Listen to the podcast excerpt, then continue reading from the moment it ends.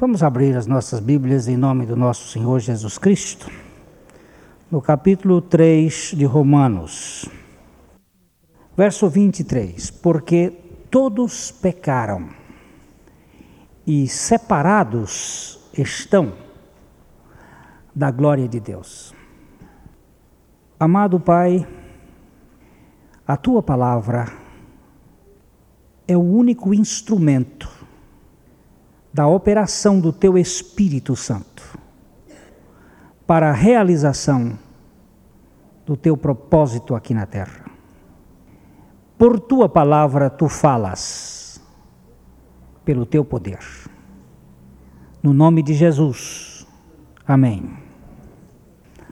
A única coisa que separa o homem de Deus é o pecado não existe qualquer outra barreira entre Deus e o homem.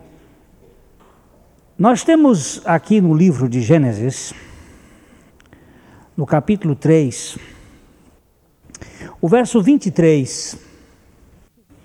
O Senhor Deus, pois, o lançou fora do jardim do Éden pra, para lavrar a terra de que fora tomado. Verso 24.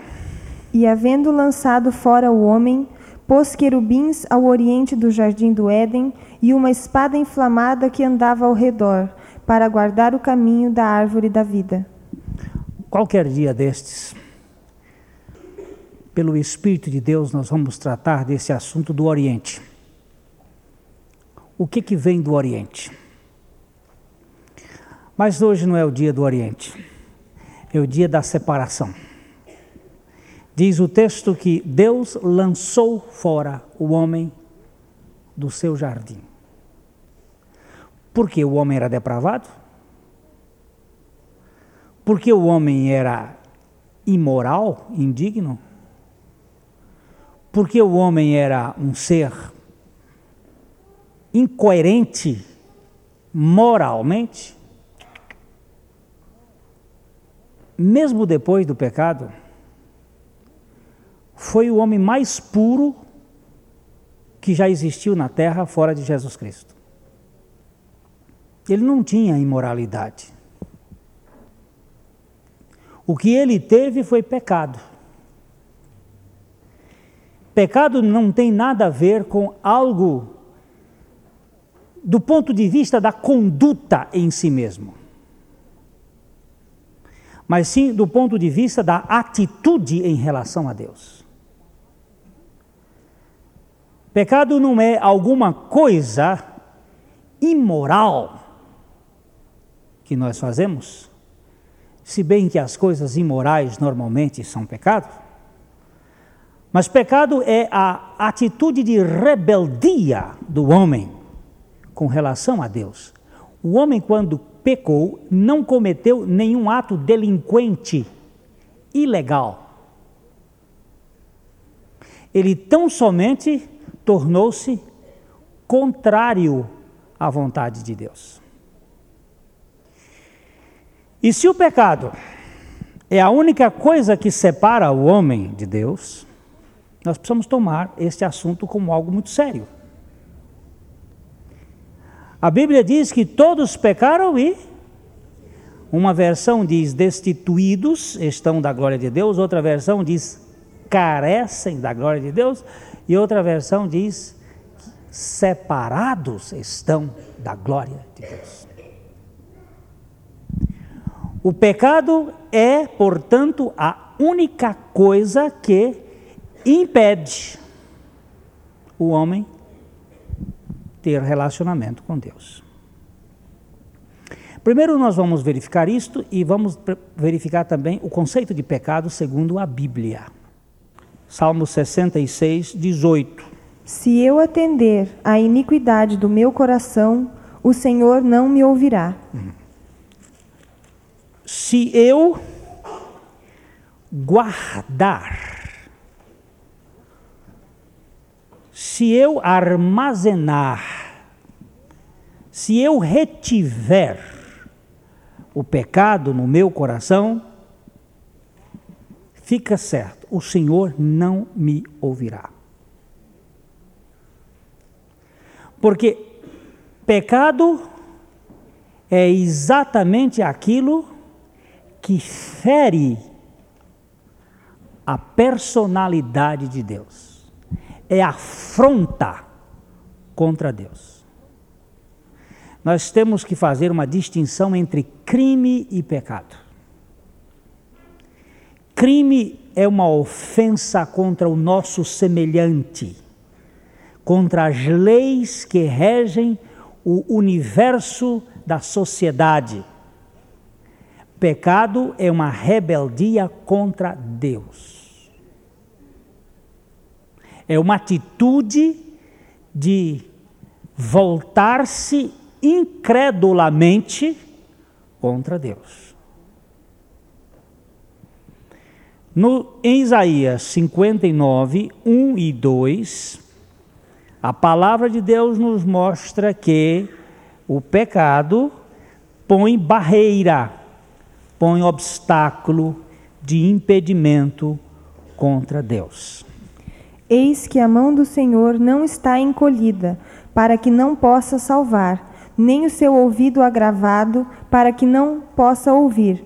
Mas as vossas iniquidades fazem divisão entre vós e o vosso Deus, e os vossos pecados encobrem o seu rosto de vós, para que não vos ouça. Os vossos pecados constituem o impedimento entre vós e o vosso Deus. Não é a questão do ponto de vista da imoralidade humana da perversão moral do homem o maior problema do homem. O maior problema do homem é a sua rebeldia contra Deus. Na primeira carta de João, no capítulo 3, no verso 4. Qualquer que comete pecado também comete iniquidade porque o pecado é iniquidade.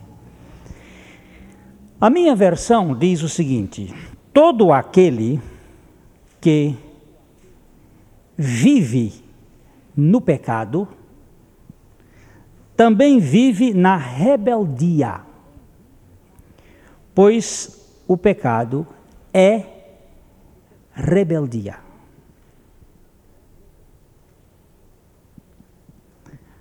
a, o fundamento do pecado é o ser do contra, mas do contra Deus.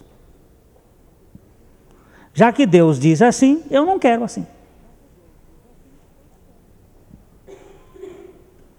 É um estado de contrariedade diante de Deus. Por exemplo, a Bíblia diz assim: a ninguém devais coisa alguma, exceto o amor, com que vos ameis uns aos outros. Isto é a vontade de Deus, é a palavra de Deus. Não, mas eu vou dever, é pecado. Mas eu vou dever porque este é o método da gente prosperar, mas é pecado. Porque pecado é exatamente a rebeldia contra Deus e a Sua palavra. Não é o fato de não pagar o cheque sem fundo. Não é o fato de ser um. Como é que se usa esse termo? Inadimplente. Não é o fato. É o fato de estar rebelde contra Deus. Por exemplo, Deus diz assim: que união existe entre a luz e as trevas? Ou que comunhão existe entre os filhos de Deus e os filhos de Belial? Aí você diz assim: vou fazer uma sociedade com o filho de Belial. Eu vou porque a lei do mundo é assim, eu faço. Pecado. Eu vou casar com uma pessoa, pecado. Não, mas quem sabe eu vou evangelizar e ele vai virar Pecado. Pecado não tem nada a ver contra a criminalidade, tem, tem a ver contra Deus. A Bíblia diz que onde não há lei, não há transgressão. E onde não há palavra de Deus revelando, não há pecado. Não há desobediência a não ser diante da palavra de Deus. Onde tudo é permitido, não há nada contrário à lei. Portanto, o pecado é um estado do homem em relação a Deus e a Sua palavra. O, o, o, a palavra de Deus chama isso de fé, porque você só obedece quando você crê. Em João capítulo uh, 16, versículo 9, ele fala que o Espírito Santo viria com a finalidade de convencer o homem do pecado. 8 e 9. E quando ele vier, convencerá o mundo do pecado e da justiça e do juízo. Do pecado, porque não creem em mim. O que é pecado? não crê. E porque a gente não crê, a gente desobedece. Pecado é um estado de desobediência em virtude da incredulidade. Quando você crê, mas crê, você obedece.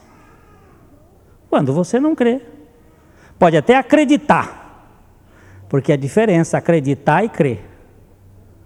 Biblicamente, acreditar é um assentimento intelectual, lógico e inteligente. Eu aceito perfeitamente. Eu sei que Jesus Cristo é o Salvador do mundo. Eu concordo com isto em gênero, número e caso, só que eu não confio, não creio. Não posso descansar neste fato. E é isto o que separa o homem de Deus. Em Romanos, no capítulo 14, no verso 23. Mas aquele que tem dúvidas, se come, está condenado, porque não come por fé. E tudo que não é de fé é pecado. o que é pecado? Nós já vimos aqui duas definições. Pecado é rebeldia, pecado é não crer em Cristo, e agora nós estamos vendo pecado é tudo aquilo que não provém da fé. Aquilo que não procede de fé é pecado. Se eu estiver pregando aqui nesta hora sem fé, eu estou pecando. Se eu não estiver crendo na palavra de Deus, eu estou pecando. Porque tudo que não é de fé é pecado. E a quarta definição bíblica de pecado está em Tiago, no capítulo 4, o versículo 17. Aquele, pois, que sabe fazer o bem e o não faz, comete pecado. Esse, está implícito aqui o princípio da rebeldia. Sabe fazer, mas não faz. Não faz por quê? Porque não quer fazer. E não quer por quê? Porque é rebelde.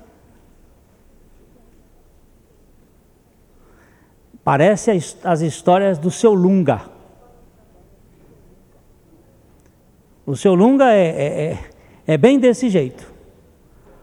É um homem lá do Juazeiro do Norte. Ele tem uma loja de ferragens e de objetos de, de peças de carro, essas lojas do interior que vendem de tudo. Chegou um moço e disse: Senhor Lunga, o senhor tem giglê? Tenho. Giglê de, de, de, de carro? Tenho. O senhor procura nesse vidro aí. Um vidro desse tamanho, cheio de peças. O rapaz começou a escarafuchar. Disse: Não tem, não, senhor Lunga. Ele disse: Tem. Não tem, seu Lunga. Tem, eu não estou lhe dizendo que tem. Aí ele pegou o vidro e sacudiu assim em cima do balcão. Pum, pum, pum. Eu não disse que tem? Eu não disse para você que tinha? Pegou tudo, jogou de novo dentro, agora procura.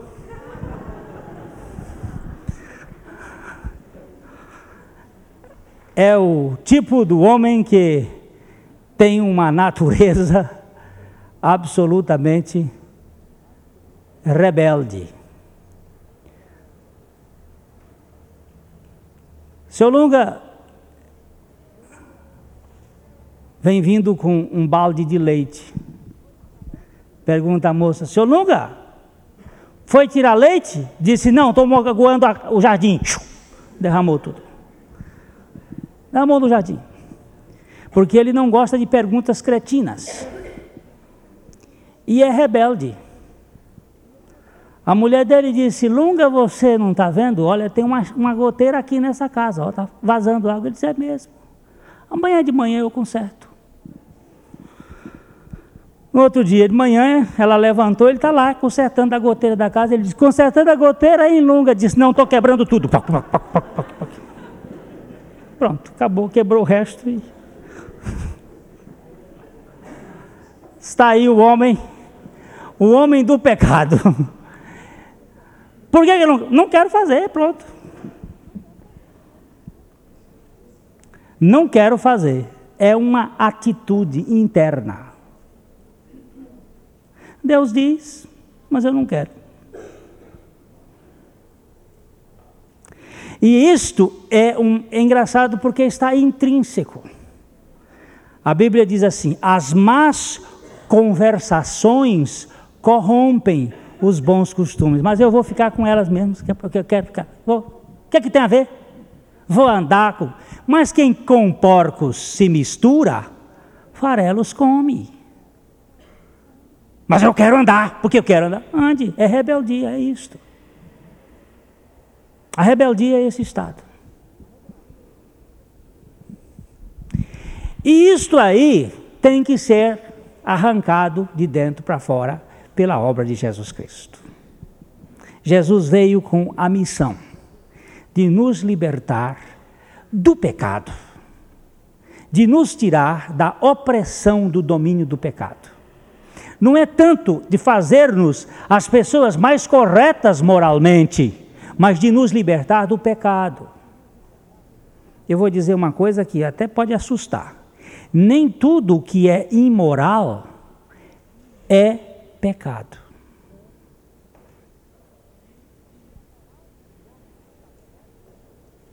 Porque a moral que os homens estabelecem muitas vezes é uma moral frouxa, segundo a determinação de Deus. É uma moral ridícula diante de Deus. Nem tudo que é ilegal é pecado. Porque a lei dos homens muitas vezes estabelece coisas que são absurdas. Por exemplo, quando naqueles países comunistas se proibia pregar o evangelho, a lei proibia e era ilegal e moralmente indigno. E, era, e o indivíduo ia para a cadeia. Mas isso não era pecado, porque é uma lei de Deus maior mandando pregar o evangelho.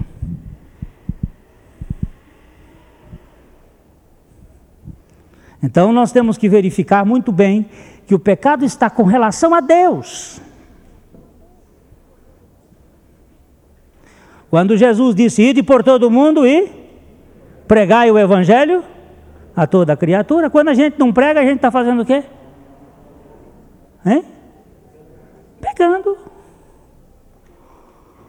Porque nós estamos desobedecendo o que ele mandou.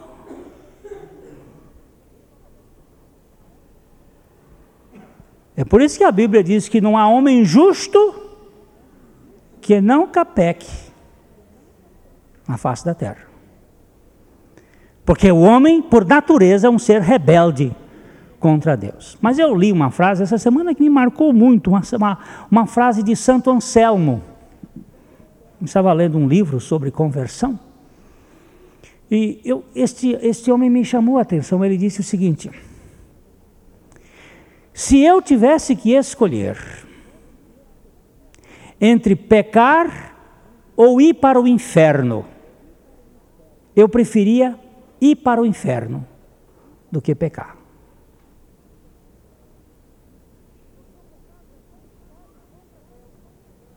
Porque o pecado é tão sério contra Deus que o inferno foi criado por causa do pecado.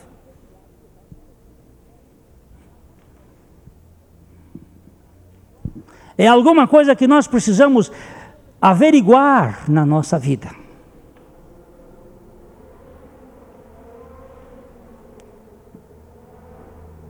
E a palavra de Deus nos chama a atenção a respeito da obra de Cristo. Em João, 1 João, capítulo 3, verso 5. 1 João 3, 5.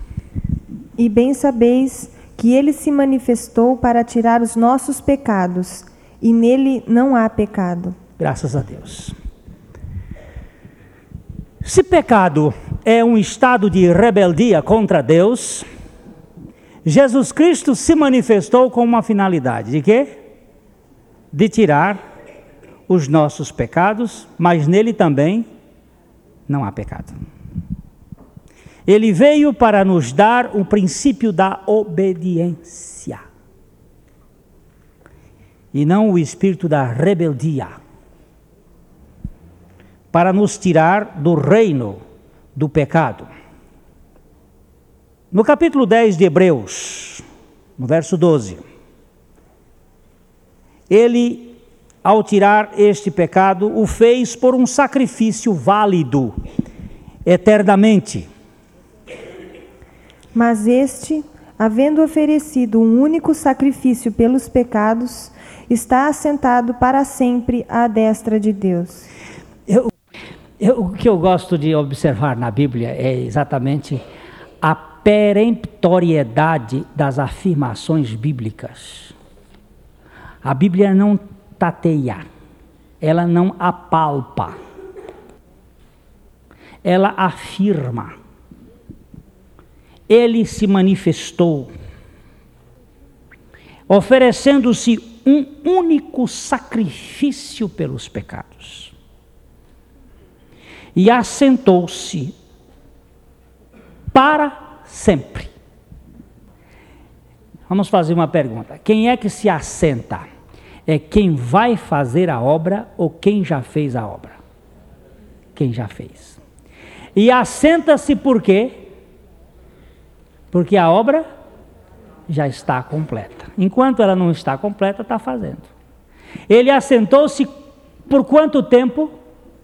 Para sempre. Significa que a sua obra de remissão de pecados foi completa e cabal para nos levar a uma atitude de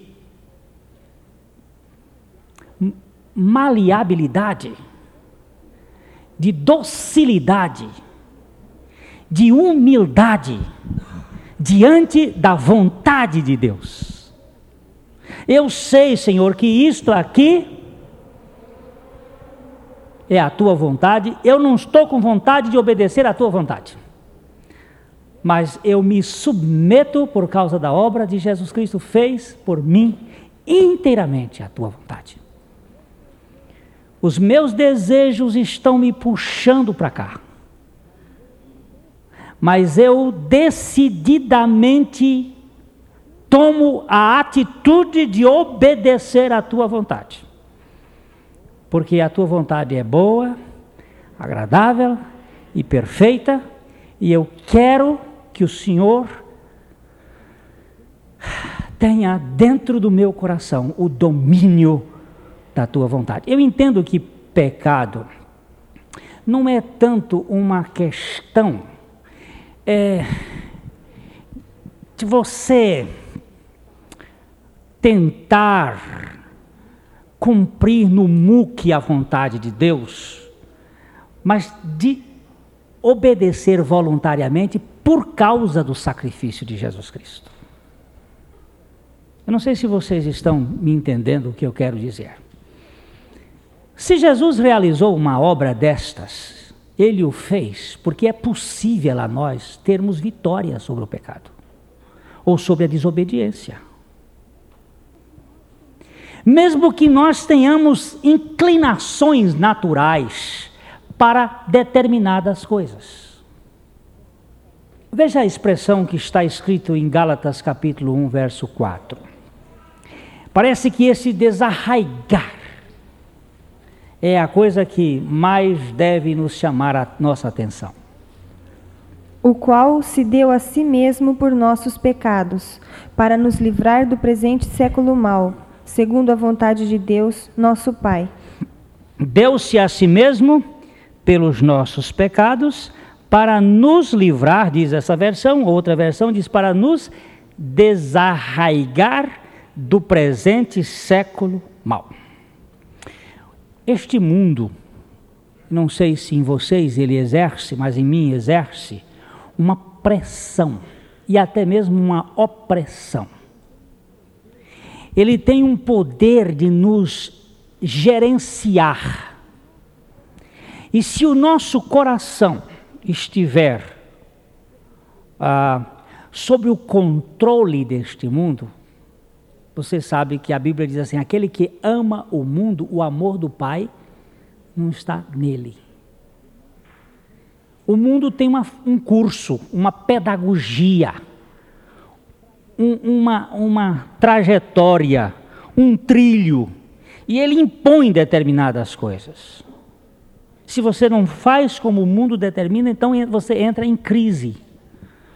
Nós estávamos almoçando hoje no, no restaurante e, e, com um casal e ele estava comentando e eu achei interessante isso que muita gente na nossa cidade de Londrina tem carro novo, zero quilômetro, importado, não pago. É só fachada.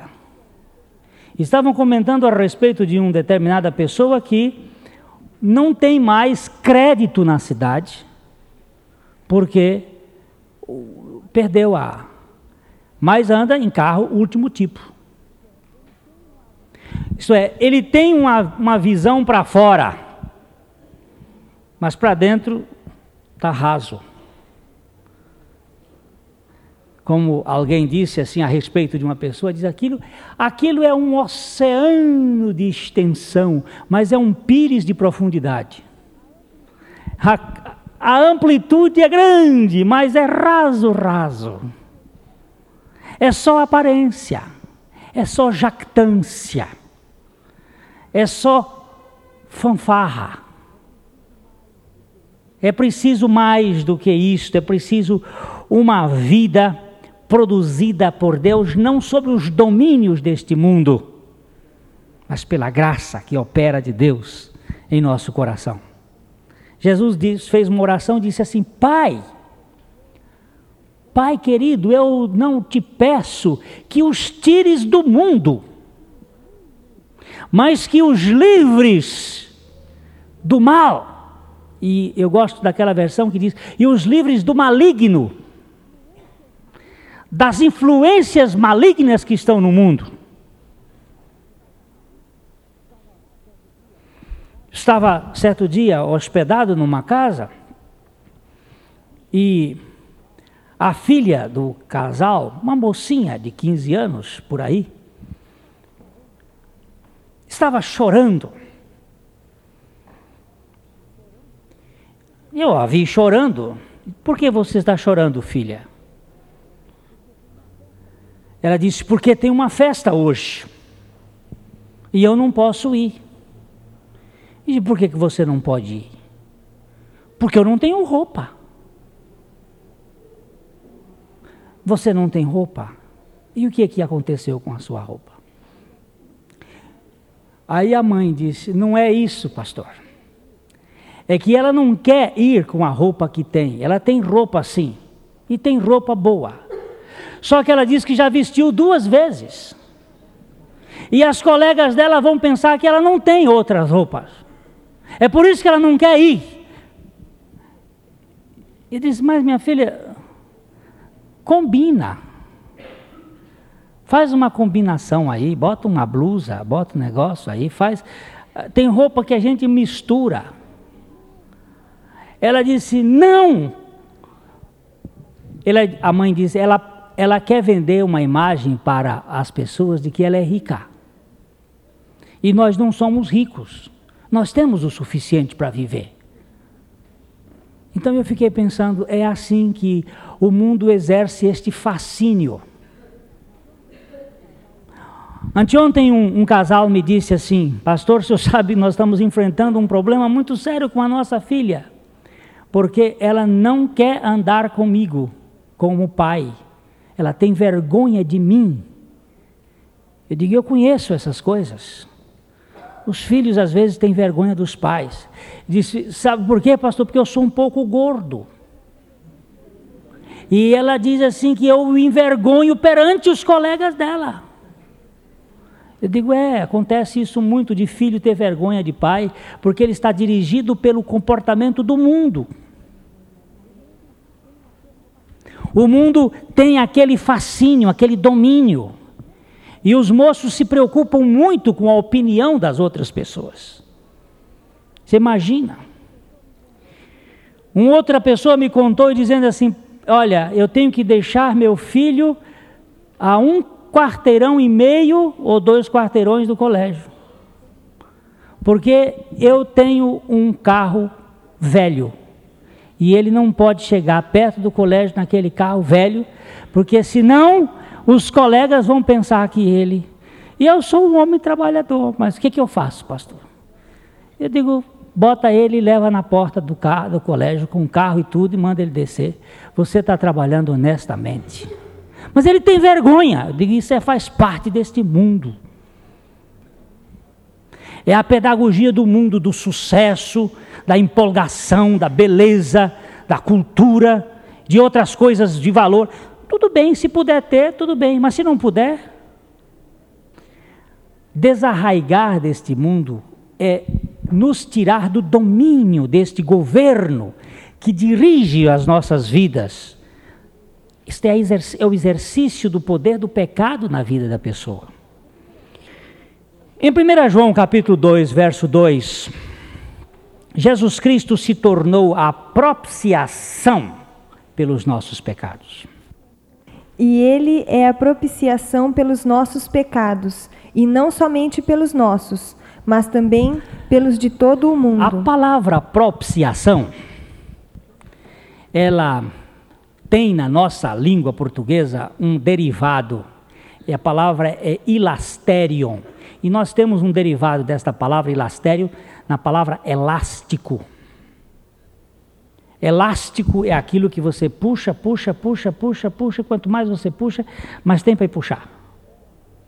A palavra ilasterium ou, ou propiciação é uma cobertura que estica. Isto é, eu não sou aceito pelo que o mundo acha, eu sou aceito pela propiciação que Cristo fez. Como isso é gostoso. Não é o que você pensa a meu respeito é o que Cristo fez por mim, que me faz aceitável diante do amado. É a obra de Jesus para me libertar desta, deste fascínio rebelde do pecado. Ele se tornou a propiciação por nossos pecados. O Senhor Jesus Cristo tornou-se aquele que morreu pelos injustos 1 Pedro capítulo 3, verso 18. Porque também Cristo padeceu uma vez pelos pecados, o justo pelos, pelos injustos, para levar-nos a Deus, mortificado na verdade, na carne, mas vivificado pelo Espírito. A gente, quando tem um amigo, eu já tive ocasiões de precisar conversar com o governador, mas não tinha jeito de falar com o governador, mas tinha um amigo lá no meio do palácio. E falando com aqueles amigos, sou conduzido à presença do governador para falar com ele. Por ele. Não tenho nenhum mérito para chegar lá. Eu chego pelos méritos do amigo. Você entende o que significa que Ele fez isto por nós para nos conduzir a Deus? para nos dar acesso a uma atitude de humildade diante de Deus. Não por nossa própria capacidade, singularmente pela graça de Deus. O que, que você é? Eu sou tudo aquilo que Cristo fez. Eu tenho tudo aquilo que Ele me deu. E eu posso todas as coisas nele que me fortalece. Eu sou exatamente aquilo que ele fez em mim. E fez por mim. Então não tem nada mais a ficar preocupado porque eu isso, porque aquilo, porque nós somos aceitos nele. Em 1 Pedro capítulo 2, verso 24, eu volto aqui a levantar essa questão de que ele carregou os nossos pecados no seu corpo sobre o madeiro. Levando ele mesmo em seu corpo os nossos pecados sobre o madeiro, para que, mortos para os pecados, pudéssemos viver para a justiça, e pelas suas feridas fostes sarados. Mortos para os pecados e mortos para a rebeldia. O que é que o Senhor quer que eu faça, Senhor? O que tu queres que eu faça? Vamos dar uma olhadinha aqui no capítulo é, 6 de Isaías. Ele está contando aqui que houve um tempo, um ano aí, quando houve uma crise na vida dele. Ele diz aqui que no ano em que morreu o rei Uzias, o rei Uzias era um parente dele.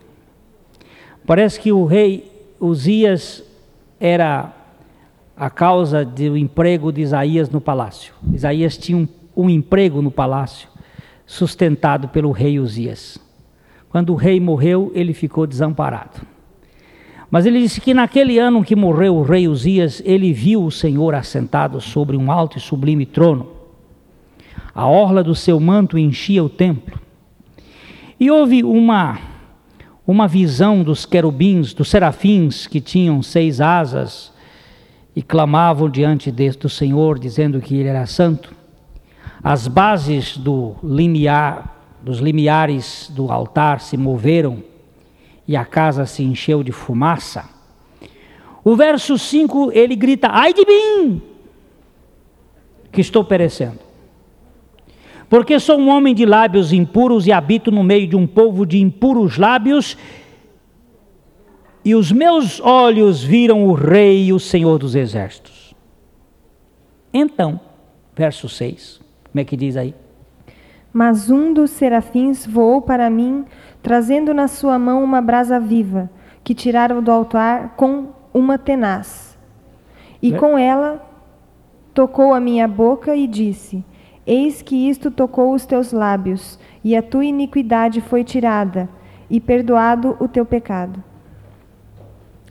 Naquele momento em que o serafim trazia uma obra do sacrifício do Calvário representada naquela brasa viva, purificado é o teu pecado.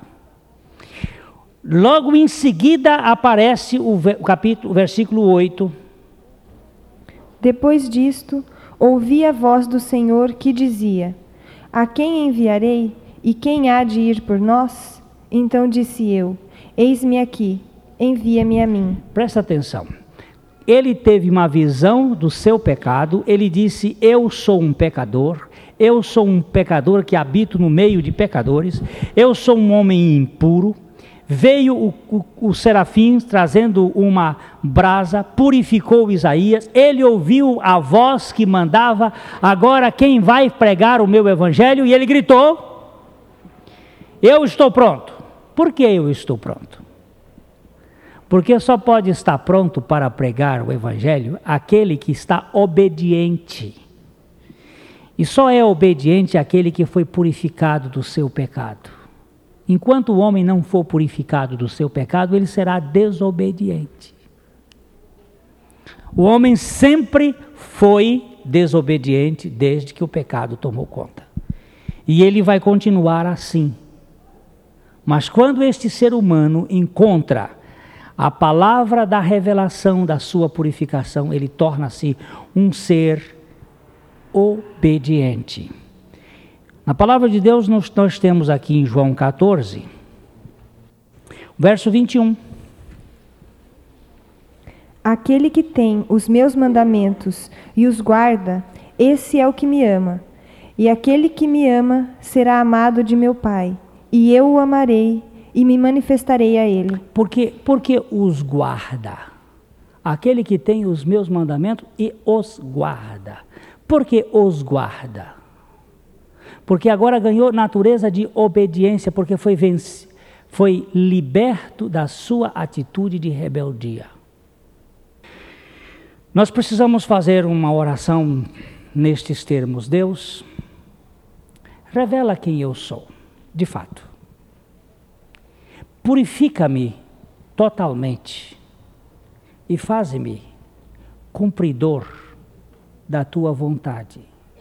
Porque o pecado me destitui, me separa da tua glória.